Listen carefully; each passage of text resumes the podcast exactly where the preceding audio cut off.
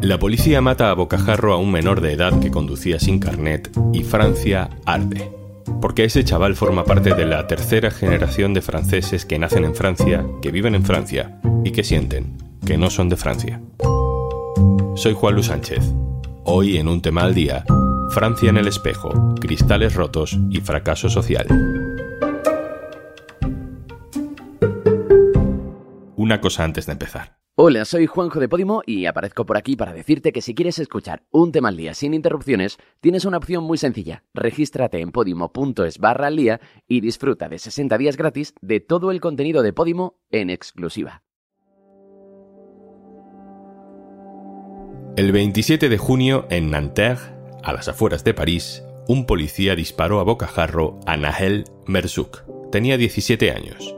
Nacido en Francia, su familia es de origen argelina y eso queda expresado en su color de piel. Nahel conducía un Mercedes amarillo. Dos agentes le pararon en la calle. Lo que ocurre entonces no está del todo claro. Hay un vídeo que alguien empieza a grabar porque ve que la policía encañona sus armas en la ventanilla sobre la cabeza del conductor. El coche está parado. Los agentes apuntan como si fueran a abrir fuego. El coche entonces se mueve. Nahel intenta salir de allí, escapar de la situación, y suena un disparo un tiro a bocajarro de uno de los policías que acabaría casi de inmediato con la vida de Nagel. Nagel no tenía carnet de conducir e iba conduciendo. Vale. Pero ¿qué puede justificar que dos policías amenacen a un chaval con sus armas a medio metro de su cabeza? La policía, cuando aún no habíamos visto el vídeo, dijo que había disparado en legítima defensa, pero en el vídeo no se ve eso. Se ve que en todo caso el chico, acorralado por la policía, intenta huir. Eso justifica una muerte. En el coche nunca aparecieron armas, ni drogas, ni nada que supusiera una amenaza para nadie. La muerte de Nahel ha encendido la ira de una parte del país.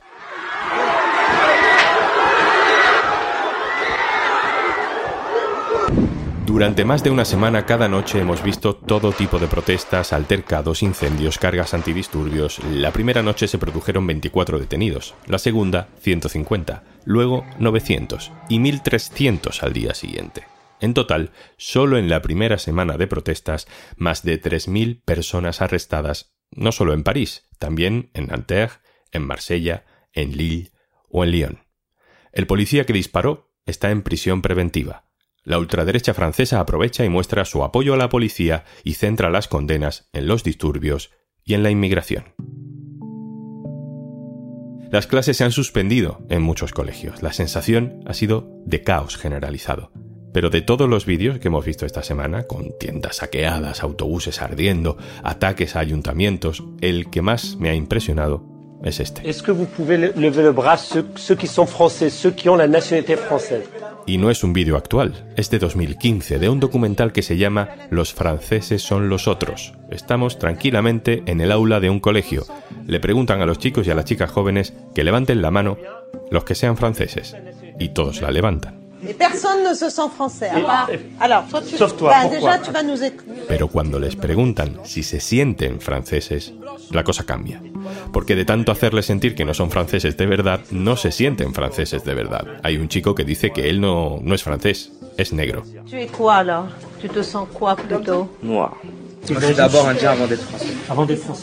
Y otros muchos, como este otro, elige como identidad nacional la de sus padres o la de sus abuelos o la de la cultura que vive en casa. La conclusión en la calle que arde es que a Nahel no le habrían disparado si su origen y su color de piel fueran otros.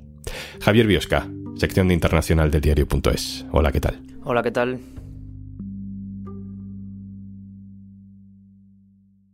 Hemos visto un nivel de enfado, de cabreo y también de disturbios muy importante en las calles estos días. Bueno, ya van varias noches de, altercados, ¿no? Pero más o menos en términos generales en todos estos días pues ha habido más de 5.000 vehículos quemados, más de 3.000 detenidos, se han atacado ayuntamientos, comisarías, colegios y demás. ¿no? Eh, las autoridades suspendieron los servicios de transporte público como autobuses y tranvías porque también se incendiaron, se han atacado ayuntamientos y esto ha generado un gran impacto en la población y en la sociedad francesa concretamente un ataque a una alcaldía, a la casa de un alcalde, que se incendió un vehículo y se estrelló contra su casa y resultó herida su mujer y, y su hijo. ¿no? Bueno, también se han producido manifestaciones pacíficas a lo largo del día y no solo los disturbios de la noche. Hubo una principal en la ciudad donde ocurrieron los hechos, encabezada por la madre de la víctima y a la que acudieron aproximadamente 6.000 personas. Por hacer una comparativa de la última referencia, gran referencia de disturbios que tenemos en Francia, que fue en 2005, entonces se quemaron 9.000 vehículos en 21 noches de enfrentamientos, hubo dos muertos y hubo también 3.000 detenidos. No es la primera vez que esto pasa, Javi. ¿Cómo han reaccionado las autoridades políticas, policiales? ¿Han hecho autocrítica? Yo diría que sí. Prácticamente las primeras palabras de Macron lo que dijo fue que la muerte es inexcusable e inexplicable aunque paralelamente mantiene un discurso de mano dura contra los manifestantes y defiende un despliegue policial masivo, esas son sus palabras, para lograr la vuelta a la calma. De hecho, ha desplegado 45.000 agentes de seguridad en las principales ciudades. ¿no? Luego, paralelamente, la policía defiende la actuación de su agente, evidentemente, pero sí que vemos en general un cambio de discurso respecto a 2005. Por ejemplo, el entonces ministro de Interior, que era Nicolás Sarkozy, hablaba de limpiar estos barrios con Karcher. ¿no? Esto la, manguera presión. Esto a día de hoy parece impensable. Eh, y una cosa más, también hay eh, círculos de la extrema derecha que se están aprovechando de todo esto, ¿no? Hay grupos ultras en las calles, se han creado crowdfunding por líderes de la extrema derecha mediática y política que en favor del policía y de su familia, e incluso el partido de Marine Le Pen ha vinculado los disturbios con una política migratoria loca, esto es literal, que ha arruinado el país. Siempre hablamos de Estados Unidos con, respecto a este tema, pero no sé qué dicen los datos en Francia. ¿Hay un problema en Francia con el uso de las armas de fuego por parte de la policía? Pues aunque la policía dice que ha reducido el uso de armas de fuego, los datos sí que parecen indicar que en Francia existe un problema. Trece personas eh, murieron en Francia a manos de la policía en 2022 y en lo que va de año ya han muerto tres. Hay un investigador que se llama Sebastián Roche que ha hecho un estudio pormenorizado de todos estos casos en Francia y hace la comparativa con Alemania. Según él, en Alemania se ha producido un tiroteo mortal en 10 años por desobediencia frente a los 16 de Francia en año y medio. El investigador dice precisamente que esto se debe a una ley de febrero de 2017 que relajaba las condiciones para el uso de armas de fuego en la policía. Esta legislación se crea en el contexto de la lucha terrorista, ¿no? De los ataques con vehículos que se estrellaban contra población, contra, bueno, edificios y demás, ¿no? Entonces, la legislación lo que dice es que cuando no se pueden inmovilizar estos vehículos, pues queda permitido el uso de armas de fuego si los conductores no obedecen a detenerse y si creen que pueden generar un daño al público o a los propios agentes. Entonces, este investigador ha comparado los tiroteos mortales de la policía contra los coches en movimiento en el periodo previo y posterior a la ley, ¿no? Y concluye básicamente que los tiroteos se han multiplicado por cinco desde que se aprobó la legislación. Javier Biosca, compañero, gracias. Muchas gracias. Se ha hablado mucho estos días de que Francia ha fracasado en el reto de integrar, acoger, garantizar la convivencia, cada uno lo expresa a su manera, de los inmigrantes. Pero no de los que llegan ahora, sino de los que llegaron hace décadas, y también de sus hijos, y también ahora de sus nietos. Saludo al investigador y docente de sociología en la Universidad de Lausana, Aldo Rupert. Hola Aldo. Hola, ¿qué tal? La palabra en la que nos dicen que hay que fijarse es segregación y además una segregación hasta urbanística, ¿no? Esa formación de guetos en barrios periféricos, las banlieues, donde parece que los franceses definirían como Francia, no está. Claro, eh, es verdad que en Francia, como en otros países, se vive este proceso de periferias urbanas pauperizadas, ¿no? donde se concentran las mayores bolsas de pobreza, de trabajadores inmigrantes, etcétera, etcétera, que esto se ve pues de forma muy clara en todo lo que es la corona parisina, en estos lugares que efectivamente en Francia se llaman banlieue. ¿no? Sin embargo, hay que distinguirlo del concepto de gueto. El concepto de gueto americano eh, reúne sobre todo la homogeneidad étnica y unas tasas de pobreza todavía más elevadas. Pues eh, es verdad que en estos lugares la intervención del Estado pues es menor que, que en muchos otros, pero no es verdad que ha desaparecido del todo, ¿no? Las construcciones mejoran, pero eh, lo que sucede es que lo social se degrada. Entonces sí que son lugares vistos un poco como como lugares en los que uno no quiere estar eh, muy a largo plazo y que, y que, los ciudadanos son muy conscientes de la estigmatización de sus lugares de residencia. Hemos oído un vídeo antes en el que unos chicos jóvenes dicen que son franceses, no dudan de eso, pero también que no se sienten franceses. Y uno se siente negro, el otro se siente hindú.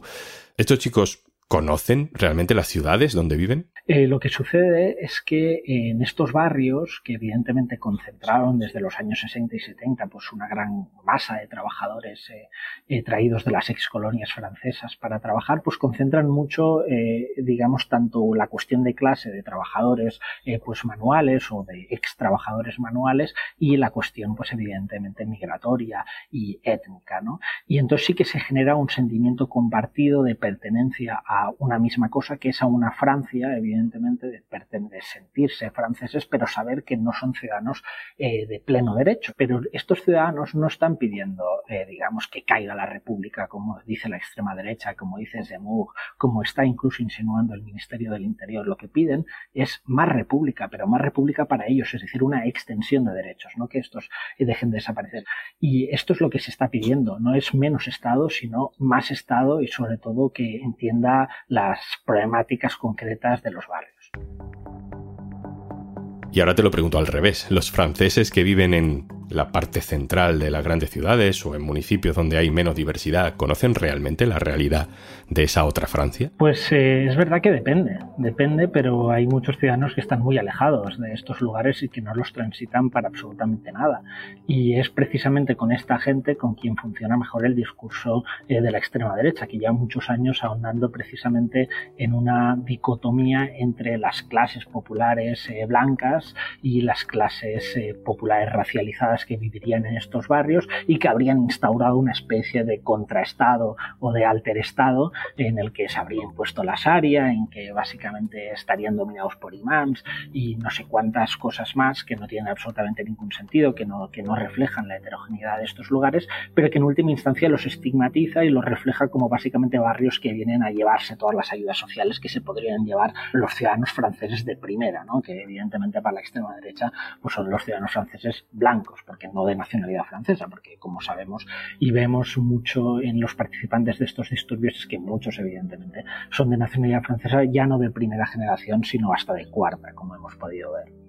No sé si la izquierda en Francia está siendo especialmente contundente ¿no? Eh, contra los abusos policiales, pero los que sí están utilizando este tipo de altercados, los disturbios, los incendios, las imágenes que recurrentemente se ven en Francia cada cierto tiempo, es la ultraderecha, que no para de crecer y que no para de alimentar esa teoría del gran reemplazo, ¿no? esa especie de conspiración para decir que los blancos nos convertiremos en una minoría en Europa. Eh, ¿Qué relato está ganando, Aldo?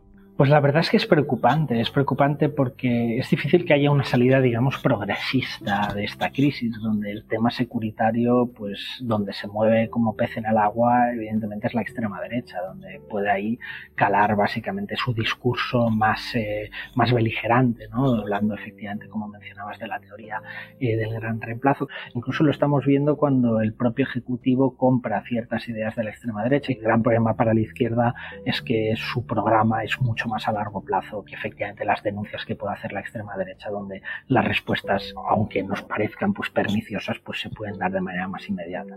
Aldo Rupert, investigador doctoral y docente de la Universidad de Lausana. Muchas gracias. Muchas gracias. Adiós.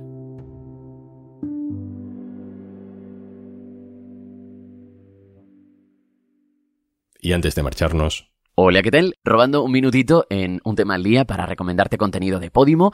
Esta semana nos hace pensar en la existencia, en nuestra función en el mundo, en qué hacemos aquí, para qué hemos llegado y qué significa todo esto. Y a mí te voy a decir una cosa sinceramente, eh, necesito que me expliquen las cosas como para niños pequeños. Si tú tampoco entiendes nada, pero te encanta saber sobre nosotros mismos, sobre lo que nos rodea y sobre nuestro universo, este es tu sitio. Trataremos muchísimos temas y de la mano de gente muy interesante y que sabe mucho. Bienvenido, bienvenida Club de las Mentes Vivas. Pues ya puedes escucharlo en Podimo, en exclusiva, entrando, buscando el Club de las Mentes Vivas y disfrutando de todo el contenido exclusivo en este enlace que ya debes conocerte de memoria, ¿eh? Tienes 60 días gratis si te registras en podimo.es barra al día. Esto es un tema al día, el podcast del diario.es. Si te gusta lo que hacemos, necesitamos tu apoyo. Hazte socio, hazte socia en el diario.es barra socio. Este podcast lo producen Carmen Ibáñez, Marcos García Santonja e Izaskun Pérez. El montaje es de Pedro Nogales. Yo soy Juan Luis Sánchez. El lunes, otro tema.